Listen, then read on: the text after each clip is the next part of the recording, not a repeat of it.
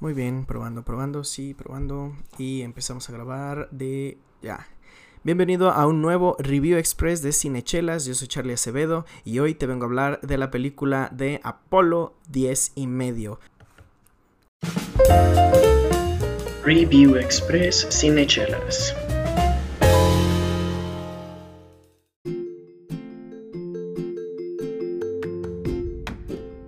Esta película fue dirigida por Richard Linklater, que tú tal vez lo conozcas por una película oscarera de hace un par de años llamada Boyhood. Esta película que se grabó durante los 18 años del actor principal y eh, vimos cómo evolucionó el cast a través de esos años. Fue un experimento muy interesante. Bueno, no sé si experimento, seguramente alguien más ya ha hecho una dinámica así, pero bueno, fue muy reconocido por eso. Pero haciendo algo de investigación, me doy cuenta de que tiene dos eh, joyitas comerciales.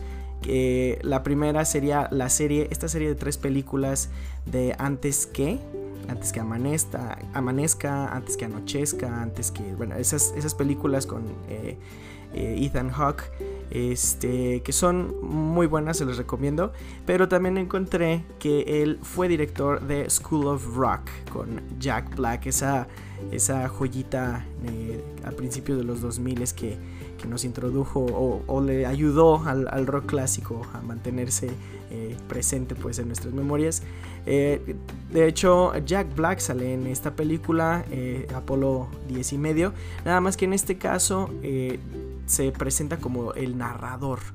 de hecho, yo no identifiqué que era Jack Black narrando hasta que busqué los créditos.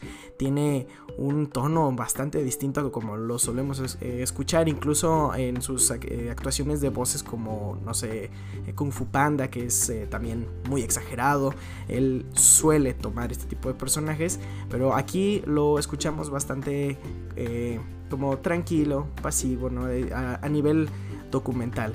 Y eso es otra característica muy interesante de esta película, que se siente como si fuera un documental animado, como de repente lo percibo como la biografía de Richard Linklater, pero bueno, ¿qué, ¿cuál de sus películas ahorita que estoy pensando no, no se sienten así, ¿no? Eh, eh, podría incluso decir que la serie de antes que también tiene un poquito de, de esa salsa eh, como muy contemplativa de la vida.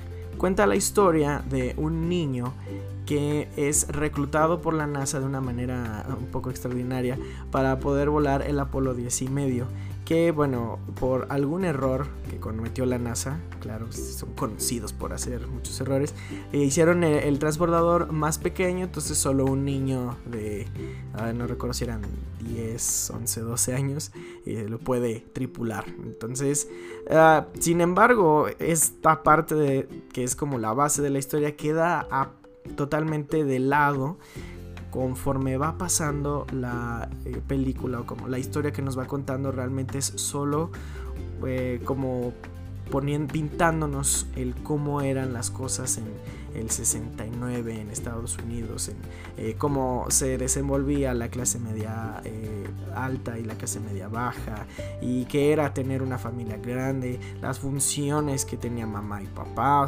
eran, es más eso que realmente contarte la historia de cómo la NASA recluta a un niño. Ah, otro aspecto que me gustó mucho de esta película es el estilo de la animación.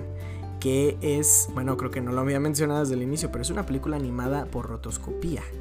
Eh, esto quiere decir que grabaron a los actores y sobre de esos movimientos se calcó la animación, que es un proceso bastante complicado y no, no muchos se, aventuran en ese mundo. Y qué, bueno que la animación por rotoscopia eh, todavía esté vigente. Ah, de repente se siente muy digital, tal vez, digo, para los amigos animadores podrían ah, decir que hubo un trucaje por ahí de 3D y seguramente sí lo hubo, pero bueno, yo me quedo con esta versión romántica de que dibujaron todo sobre sobre los movimientos.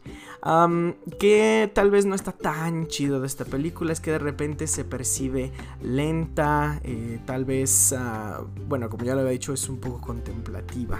Ah, como este mood medio documentalesco eh, puede eh, darte a entender que tal vez no estás viendo una historia, solamente estás escuchando eh, una anécdota que te platicó el abuelo, un tío.